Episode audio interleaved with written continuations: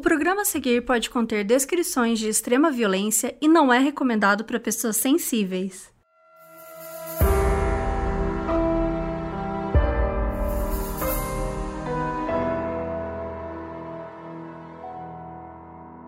Oi, aqui é a Mabê. E aqui é a Carol Moreira. E hoje a gente vai contar três histórias diferentes. Calma, tá? Calma. Antes, a gente vai falar de uma outra coisa. A gente vai fazer uma sessão errata aqui. Estamos inaugurando a sessão errata. Sim, a gente recebeu um e-mail do Ricardo, que mora em Nagoya, no Japão, que é nosso fã, tudo. Inclusive, muito obrigada, Ricardo, não só por ser nosso fã, mas por ter mandado esse e-mail. E no episódio do assassino do Twitter, que é do Takahiro Shira... Shiraishi, a gente comentou que o Pachinko parecia um Pac-Man, alguma coisa assim, mas na verdade não é. O Pachinko é um jogo que a gente falou que o Takahiro trabalhava ali na, na região dos Pachinkos e tal. E na verdade, é um jogo equivalente aos caça-níqueis. E, segundo dizem, é explorado pela máfia japonesa, a famosa Yakuza, com o intuito de lavar dinheiro. Então, assim, é uma coisa bem mais séria do que um jogo de Pac-Man. É, infelizmente, quando a gente achou as notícias e tal, tava escrito errado, sabe? Então a gente acabou é, repassando uma informação errada. Então fica aí o nosso agradecimento do, ao Ricardo e, né, nossa errata aí para vocês. Inclusive, ele recomendou um filme japonês que chama Mother, de 2020, que na Netflix tá como Laço Materno, porque ele falou que lá no Japão esse vício em pachinko é um problema, assim, é uma coisa bem grave. E esse filme, O Laço Materno, conta uma história que é baseada em fatos de uma mãe viciada no pachinko lá, e ela cria o filho de forma super irresponsável, abusiva, então, assim, eu fiquei super curiosa para assistir ao filme também. Mas é isso, hoje a gente vai contar três histórias diferentes e a gente quer saber também se vocês gostam desse tipo, dessa, dessa ideia, porque a gente tinha várias historinhas que eram curtas demais para ficar sozinhas em um episódio, mas a gente queria muito contá-las para vocês. E as histórias são é, do Maníaco da Cruz, que a gente já comentou aqui, vocês já falaram, né, que queriam ver a gente falando e tal. E aos 16 anos, ele causou um pânico no Mato Grosso do Sul, deixando várias pessoas mortas com uma série de símbolos religiosos. A segunda história é do Amber Alert, que é um sistema de alerta que ajuda a polícia dos Estados Unidos a localizar crianças desaparecidas de um jeito mais rápido. E a gente vai contar como surgiu essa história por causa de uma criança de 9 anos no Texas. E a outra história é do Nathan Robson, que é um rapaz que, com 27 anos, foi preso na Inglaterra porque ele matou o pai e escondeu o corpo de uma maneira meio criativa.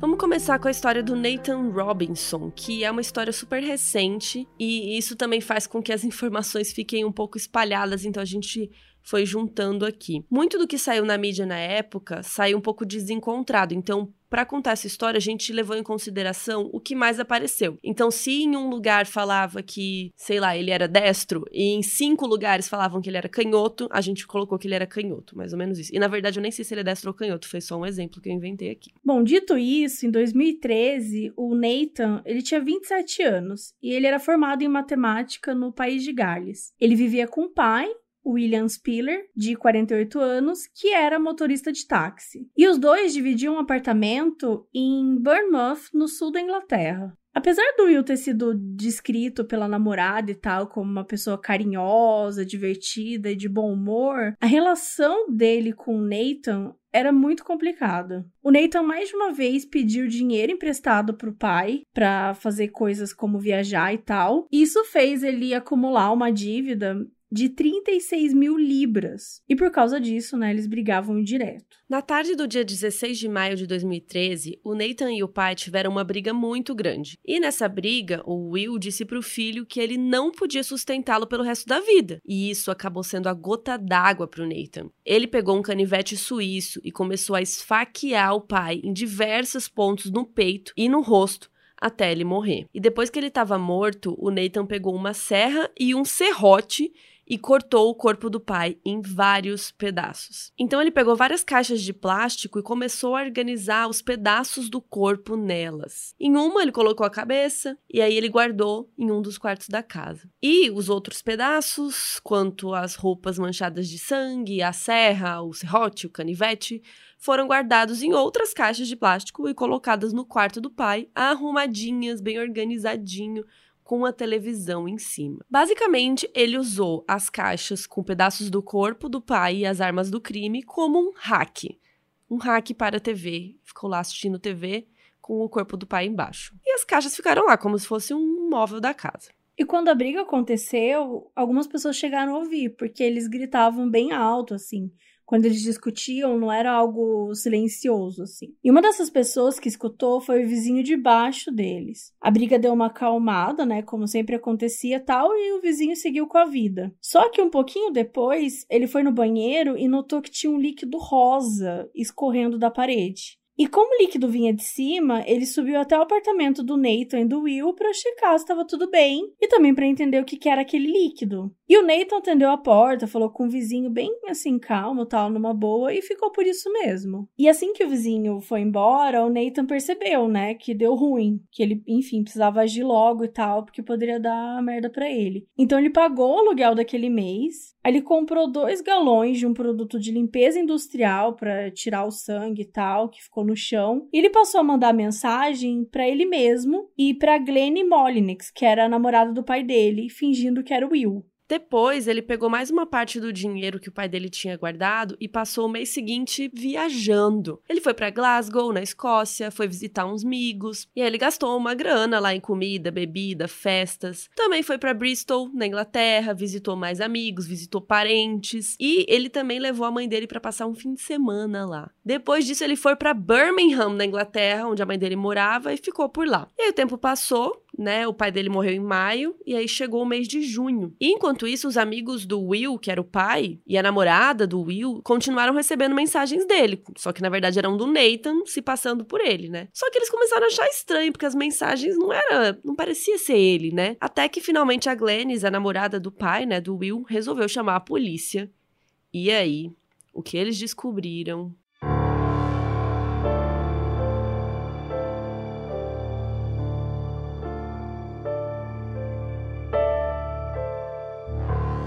Quando a polícia chegou no apartamento, sentiu que tinha alguma coisa estranha. O corredor que dava para a porta da frente estava cheio de mosca. E a coisa ia ficando cada vez pior, porque quando eles entraram dentro da casa, o cheiro era assim horrível. E não demorou muito para eles perceberem de onde estava vindo o cheiro, né?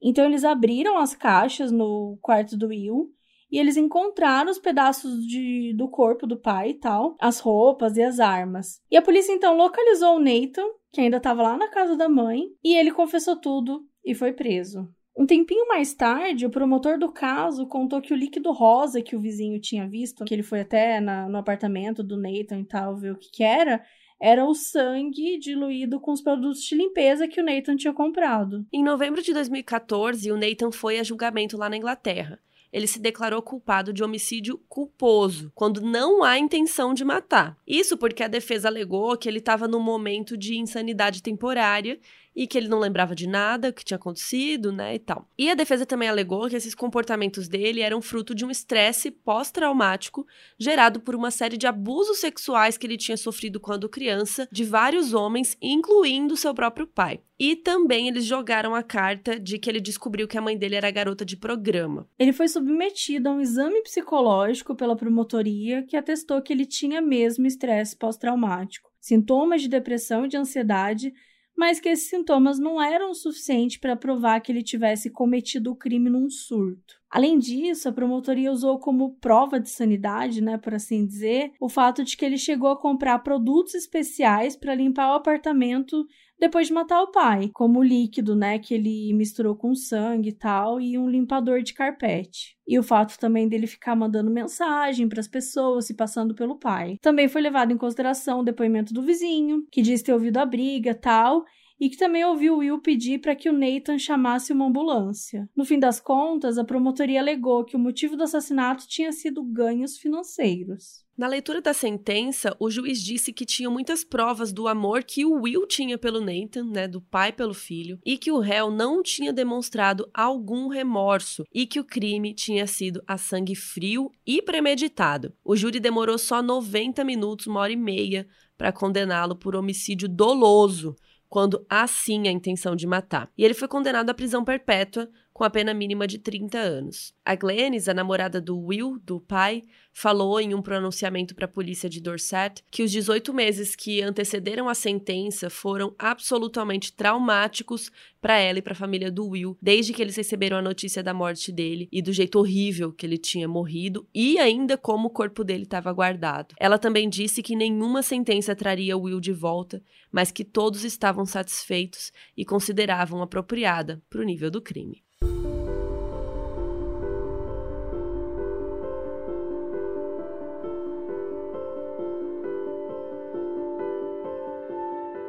Galera, vocês já conhecem o nosso Catarse? Se não, é catarse.me barra modus operandi. E o que, que é o Catarse? O que, que né, a gente fica falando aqui de vez em quando? Que porra é essa que a gente tá falando? Bora explicar.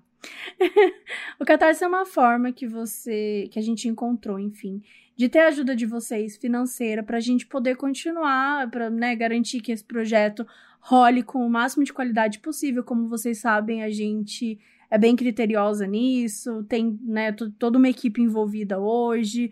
Então, para que o produto saia com a qualidade, né, o, o podcast saia com essa máxima de qualidade, a gente colocou lá um valor que seria interessante a gente ter por mês para poder garantir isso. Você pode ajudar então mensalmente, é, não tem como ajudar uma única vez, isso às vezes as pessoas reclamam assim, ah, eu não, às vezes eu não consigo ajudar todos os meses, tal. Enfim, a gente entende, mas é que por enquanto, a gente está trabalhando com esse sistema de assinatura. E aí, a menor assinatura custa cinco reais.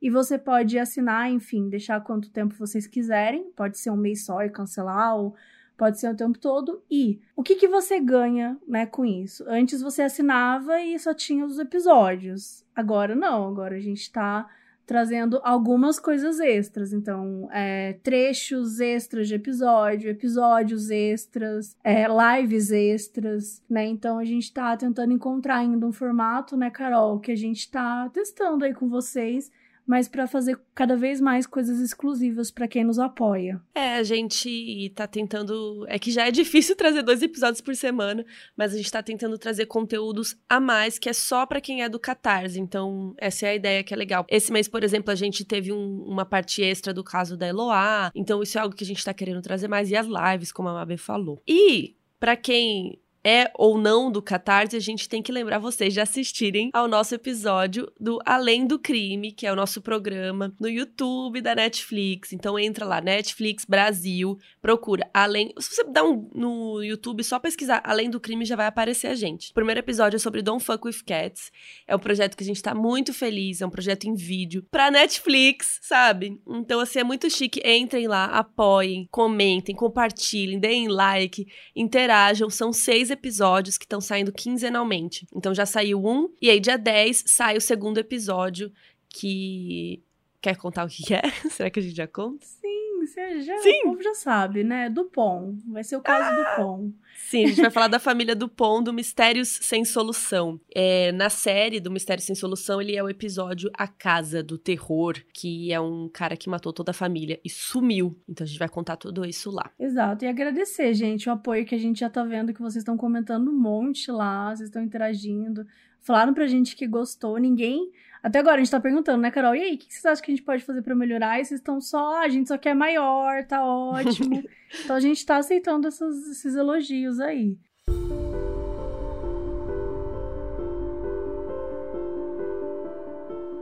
E agora a gente vai contar a história do Amber Alert, ou o Alerta Amber. A Amber Hagerman nasceu no Texas em 1986. Ela tinha pele branca, o cabelo preto liso, franjinha assim, várias sardinhas e os olhos castanhos. Ela era uma criança super ativa. E no dia 13 de janeiro de 96, quando ela estava com 9 anos, ela saiu super animada para brincar com o seu irmãozinho de 5 anos, o Ricky. Mesmo sendo janeiro, que é inverno lá nos Estados Unidos, estava fazendo um dia super legal, um dia de sol bonito. Então eles pegaram as bicicletas e foram até um estacionamento de supermercado abandonado que muitas crianças da vizinhança usavam para brincar. E passou um tempo que eles estavam lá brincando, andando de bike, o Ricky ficou com vontade de ir embora, mas a Amber não quis ir. Então ele voltou para casa sozinho e a irmã ficou lá. Depois que o Rick foi embora, não demorou muito tempo até que o mecânico aposentado Jim Cavill ele visse uma coisa estranha no estacionamento. A Amber estava pedalando lá e tal, bonitinha, quando um homem saiu de uma picape e pegou ela. E o Jim disse que a Amber gritou muito alto e começou a se debater, tentando se desvencilhar dele e tal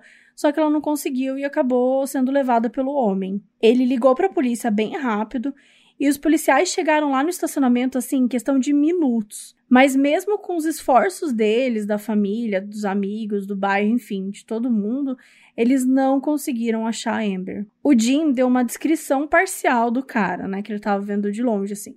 Seria homem branco ou hispânico, entre 25 e 40 anos, 1,80m e um corpo médio, não era magro nem gordo. Tinha cabelos pretos ou castanhos. Ele também disse que a picape era preta ou um azul mais escuro, assim. E a polícia disse que casos em que a criança é sequestrada por uma pessoa é, que não é conhecida de forma meio que aleatória fica muito mais difícil.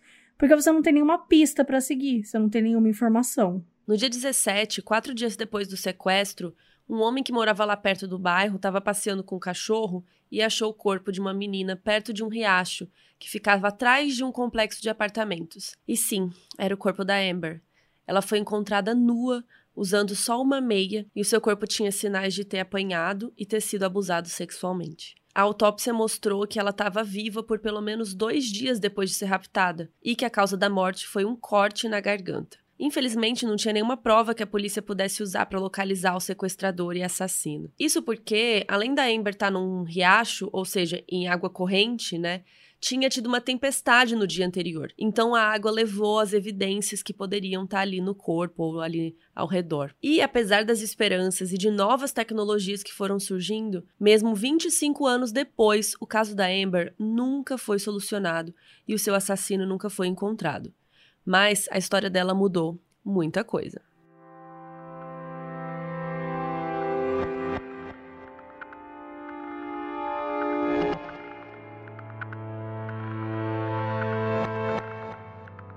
E se você se interessa por crimes reais, enfim, consome muitos documentários, principalmente da história dos Estados Unidos, você provavelmente já ouviu a expressão Amber Alert, ou em bom português, Alerta Amber. Oficialmente, Amber é uma sigla para America's Missing Broadcast Emergency uh, Response, que seria tipo transmissão de emergência para americanos desaparecidos. Só que o nome dele vem da Amber, né, da menina que a gente contou. E alguns dias depois da morte da Amber, a mãe dela, a dona, foi à imprensa para falar que era preciso fazer mais por esse tipo de crime. E ela perguntou às estações de rádio por que eles soltavam alertas meteorológicos e tal, mas eles não soltavam alertas quando uma criança era sequestrada. Para a família da Amber, né, não fazia sentido. Eles precisavam de leis mais rígidas e também de um esforço que não envolvesse só a polícia. E eles argumentaram que tinha coisas que a polícia local poderia fazer para agilizar, né, localização de crianças e tal, e que a mídia de rádio ou TV poderiam fazer. Porque se a comunidade soubesse a descrição do carro, todo mundo poderia ficar alerta. Em junho de 96, o mesmo ano que a Amber morreu, o pai dela, o Richard, foi no Congresso americano ele conseguiu passar a Amber Hagerman Child Protection Act. Em julho, um repórter de uma rádio chamada KRLD, do Texas, conversou com o chefe de polícia de Dallas depois de ouvir um amigo da família num simpósio. E junto com a família da Amber, eles criaram o Alerta Amber, que ficou conhecido no país inteiro. Os estados foram pegando aos pouquinhos, assim, mas foi fácil de ver como o alerta fazia diferença. Olha só, a Califórnia começou a usar o alerta em julho de 2002, e no primeiro mês de uso, 13 alertas foram feitos e 12 das 13 crianças foram encontradas. O último alerta tinha sido um engano, ou seja, eles encontraram todas as crianças. Em novembro de 2002, os alertas já tinham começado a aparecer não só na TV, mas também em computadores, pagers, celulares, tudo que tivesse conectado na internet. Hoje, nos Estados Unidos, os alertas são distribuídos em rádio, TV, SMS,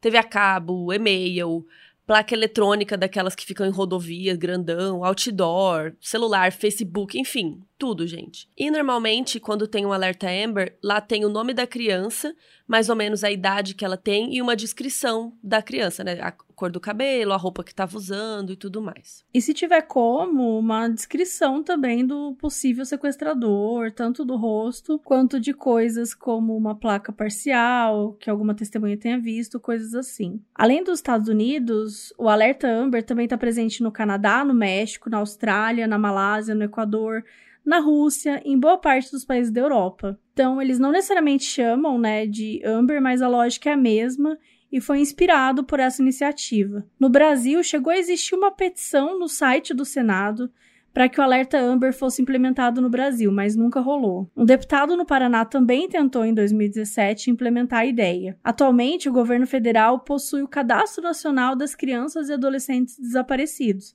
mas ele tem o banco de dados desatualizado e não emite alertas. Em dezembro de 2005, é, fizeram uma alteração na lei do Estatuto da Criança e do Adolescente, determinando que a polícia procure imediatamente por crianças e adolescentes desaparecidos. A lei chama Lei da Busca Imediata. Enquanto a polícia trabalha, os portos, aeroportos, polícia rodoviária e empresas de transporte interestaduais e internacionais precisam ser notificados. E você que está ouvindo, você um cidadão comum também pode ligar no Disque 100, tanto para comunicar um desaparecimento quanto para dar informações sobre crianças desaparecidas. O serviço é 24 horas e a ligação é anônima. Mas a gente sabe que isso não é suficiente, né? E a gente ainda tem muitas barreiras. Em dezembro de 2020, três meninos desapareceram no Morro do Castelar, em Belfort Roxo, no Rio de Janeiro. E só 12 dias depois, a Polícia Civil do Rio fez uma operação para localizar as crianças. Ou seja, tem essa questão aí da classe social também, que não é só o trabalho da polícia, né? E sim também uma política do Estado. A gente tem alguns episódios falando sobre como a mídia pode ser nociva, né? Em um determinado caso, como, enfim, a gente falou do Eloá aí. Mas é importante também ressaltar que algumas coisas como o alerta Amber podem usar a mídia e a internet como uma boa aliada, assim, na hora de encontrar, na hora de procurar uma criança. E no caso da própria Amber, se a população soubesse da descrição do carro ou do cara, talvez pudesse ter acabado de uma forma diferente. De acordo com o Departamento de Justiça dos Estados Unidos, 988 crianças foram encontradas graças ao alerta Amber até maio de 2020.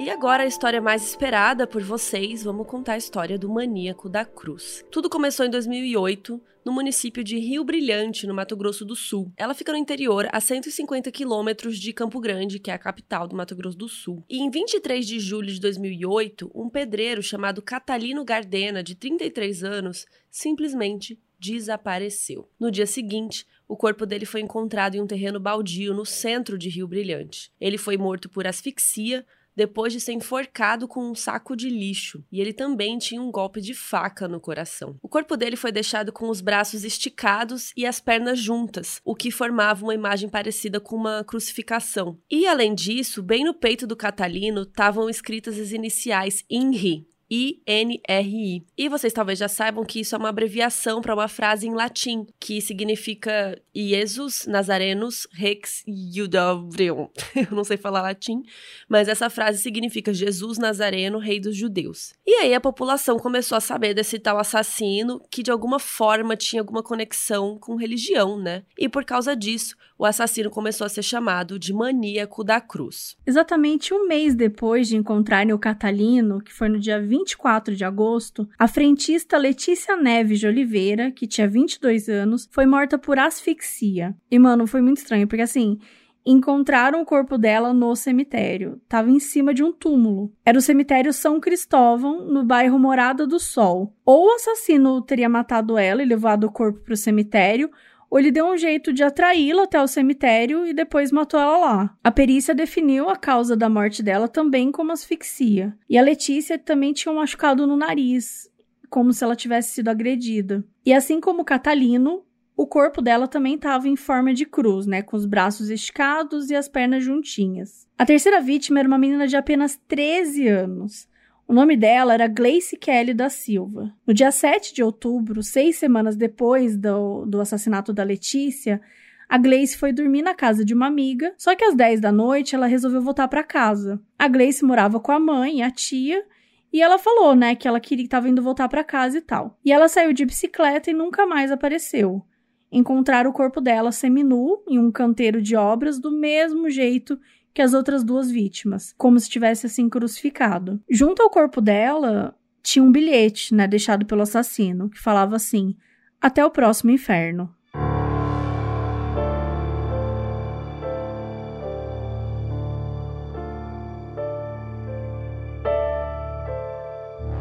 Com as três vítimas tendo morrido por asfixia e sendo colocadas na mesma posição da cruz, a polícia né, não precisava de muito para pensar que era um serial killer, um assassino em série. A polícia então vasculhou o computador da Glaze e descobriu que ela se comunicava no Orkut, que era a rede social da época, com um cara que tinha o nome de Dog Hell 666 que seria tipo cachorro do inferno 666, né? E eles conseguiram rastrear que esse cara mantinha contato com a Gleice com ligações, com chamadas de telefone. E mesmo depois da Gleice ser morta, por algum motivo, essa pessoa ainda ligava para ela. Rastrearam o endereço da ligação e descobriram que veio de um jovem chamado Jonathan Celestrino. O Jonathan tinha 16 anos e ele morava em Rio Brilhante desde pequeno com a mãe o padrasto e os irmãos. Então a polícia foi até a casa do Jonathan e revistou o quarto dele.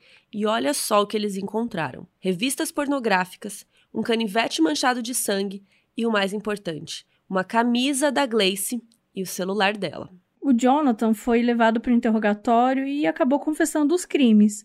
Ele também explicou como ele escolhia as vítimas. Ele saía parando as pessoas no meio da rua e fazendo perguntas assim a respeito da sexualidade delas, dos hábitos, e as que ele julgasse pecadores, ele matava. E o que, que era ser pecador para ele? O pedreiro Catalino era gay e alcoólatra. A frentista Letícia era trans. E a jovem Gleice era usuária de drogas. Então, segundo Jonathan, esses motivos levaram as vítimas a não seguir Deus e por isso elas precisavam ser purificadas. E lembra que a vítima do cemitério, a Letícia, tinha uma lesão no nariz? Ele, o Jonathan estava comentando que ele teve que agredir ela mais porque ela ficava lutando, se recusando a ser pega. Então ele foi e matou ela logo. Outra coisa que o Jonathan contou no depoimento é que ele se inspirava em outro serial killer conhecido, que era o maníaco do parque, a gente já fez um episódio dele aqui, que é o episódio número 48. Inclusive, quando a polícia revistou a casa do Jonathan, também achou uma foto enorme do maníaco do parque, colada como se fosse um pôster no quarto dele. Depois de ter sido pego, o Jonathan deu uma entrevista para uma repórter e contou algumas coisas interessantes. Ele falou que não acreditava em nenhum deus, e que o símbolo da cruz que ele usava tinha relação com o vampirismo. E é até meio estranho, porque ele escrevia várias coisas bíblicas nas vítimas, enfim. Ele falou que ele não se sentia culpado por ter cometido os crimes, mas que ele pediria desculpa à família das vítimas. Ele contou que deixou algumas possíveis vítimas escaparem porque elas não tinham pecado. A repórter perguntou em relação a Letícia se ele já tinha saído de casa com a intenção de matar. E ele falou que sim, que ele saiu para procurar uma vítima. Ele foi bem sucinto a entrevista toda, ele respondia muita coisa com sim, não, sei lá, como é a sua relação com a família? Ele, ah, normal. Não sei o que, sim, não, ele só falava meio assim. E ele contou que antes de matar ele fazia algumas perguntas. Pro Catalino, por exemplo, ele perguntou se ele estava bêbado. Pra Letícia e pra Gleice, ele perguntou o nome e a idade. E ele falou que a vontade de matar vinha do momento, ele simplesmente sentia e ele percebia que aquela pessoa era pecadora e tal, e aí ele matava. A delegada que é responsável pelo caso, ela falou que o Jonathan cometeu tudo sozinho, que ninguém ajudou ele e tal, só que alguns amigos sabiam que ele matou o Catalino e que pretendia matar mais gente. Já em relação à família, a delegada disse que a mãe desconfiava que tinha alguma coisa errada com o filho depois da morte da Letícia, aquela que foi encontrada no cemitério. A delegada deu uma declaração dizendo que havia chance da mãe e o padrasto serem acusados de omissão, porque eles teriam feito vista grossa do comportamento estranho dele. Segundo a delegada, não tem como você olhar, né, um jovem que cultua o demônio e tem o quarto todo enfeitado com imagens demoníacas, com fotografia enorme do maníaco do parque. Não tem como você olhar para isso e não achar e achar que isso é só uma coisa de adolescente.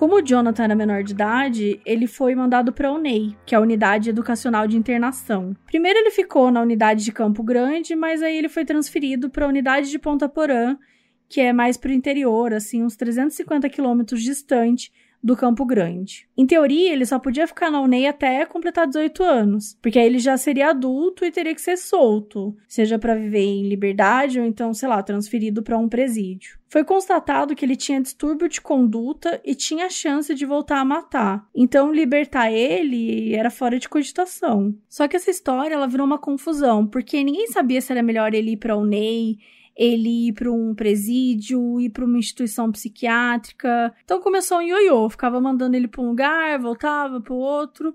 Ninguém sabia muito o que fazer com ele. E nos anos seguintes ele ficou sendo trocado de lugar. Em março de 2013, quando ele ainda estava na UNEI, o Jonathan fugiu. O que acontece é que essa unidade que ele estava era muito perto da fronteira com o Paraguai.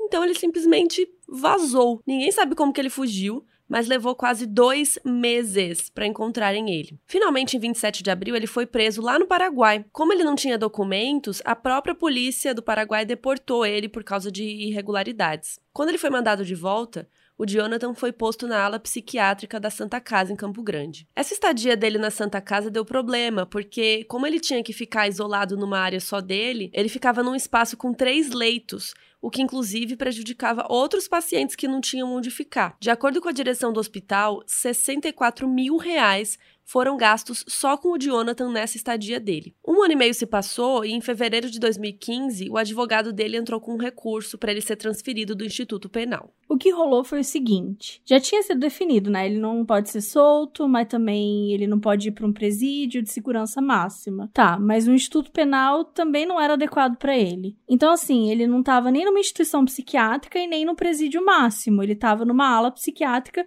de um presídio, que era uma mistura dos dois. O Jonathan o advogado dele queria que ele fosse transferido para uma instalação inteiramente psiquiátrica. Então, de 2015 a 2017, rolaram vários trâmites para ver se eles conseguiam transferir ele, mas nada deu certo e até hoje ele está no Instituto Penal. Bom, foi essa confusão toda aí e, né, agora ele tá no Instituto Penal. Mas como é que é a vida dele lá? Primeiro é importante dizer que ele tem uma cela só para ele. Em 2016 saíram notícias contando que o Jonathan estava fazendo faculdade online à distância que era a faculdade de gestão ambiental. E ele ficava numa sala fechada, né, vendo as aulas no computador e com seguranças vigiando ele. E ele também fez um curso de três meses para ele ser obreiro e ajudar a construir uma igreja evangélica. E apesar desse aparente esforço de estudar, o Jonathan é assumidamente uma pessoa conhecida como ser meio grossa lá no instituto. São vários relatos de vezes que ele ameaçou guardas, que ele brigou, que ele causou. Por exemplo, teve um caso que rolou que o Jonathan tava tomando banho de sol e aí um guarda foi levar ele de volta para a cela, porque tava na hora e tal, mas o Jonathan não quis ir. Então ele pegou e ficou tentando se camuflar, ficava entrando na rodinha de outros prisioneiros e tal, e o guarda continuou procurando ele. E aí ele entrou numa área proibida para ele, que é a cozinha. O guarda o achou, mas o Jonathan pegou um garfo e ameaçou ele falando: "Vem cá para ver se eu não te furo" e tal. Ele não queria voltar para a cela. Vieram mais dois guardas para ajudar a pegá-lo, e aí o Jonathan foi arrastado para a cela e ele foi gritando: Eu mando na cadeia, eu mando no juiz, na promotora, eu dou ibope pra TV, eu vou ferrar com a tua vida. Se eu te pegar, eu te mato. E não foi a única vez que ele ameaçou os guardas com objetos. Teve uma ocasião que o Jonathan tava do nada jogando marmita nos colegas do instituto. E daí vieram os guardas, né, para acalmar ele e tal, levar pra cela ele surtou e começou a ameaçar os guardas com um cabo de vassoura. E, inclusive, machucou um deles com uma lança artesanal. Assim, onde ele consegue esses objetos, né? Essas armas, por assim dizer, a gente não faz ideia. Mas enfim, levaram ele pra cela, só que uns 10 dias depois ele teve outro surto, começou a falar umas frases nada a ver se recusou a tomar remédio e não comia nada. Então ele teve que passar uns dias se consultando no Centro de Atenção Psicossocial. E quando voltou, ficou proibido de ver as aulas de gestão ambiental, aquelas que ele estava fazendo da faculdade. Em março de 2019, a Secretaria do Estado de Saúde e Presidência do Tribunal de Justiça entraram no acordo que a ala de saúde da instituição penal de Campo Grande é o lugar mais adequado para ele. E desde então parece não ter tido nenhum novo capítulo dessa novela judicial aí. E também em 2019 saíram notícias que ele tinha desistido da faculdade online e que a única pessoa que visitava ele no presídio é a mãe. O Jonathan foi interditado pela justiça, então ele não tem direito de dar entrevistas ou decidir nada por si mesmo. Ele é responsabilidade do Estado e não tem uma pena ou um período definido para ele ter liberdade. Então ele segue lá, vivendo no instituto.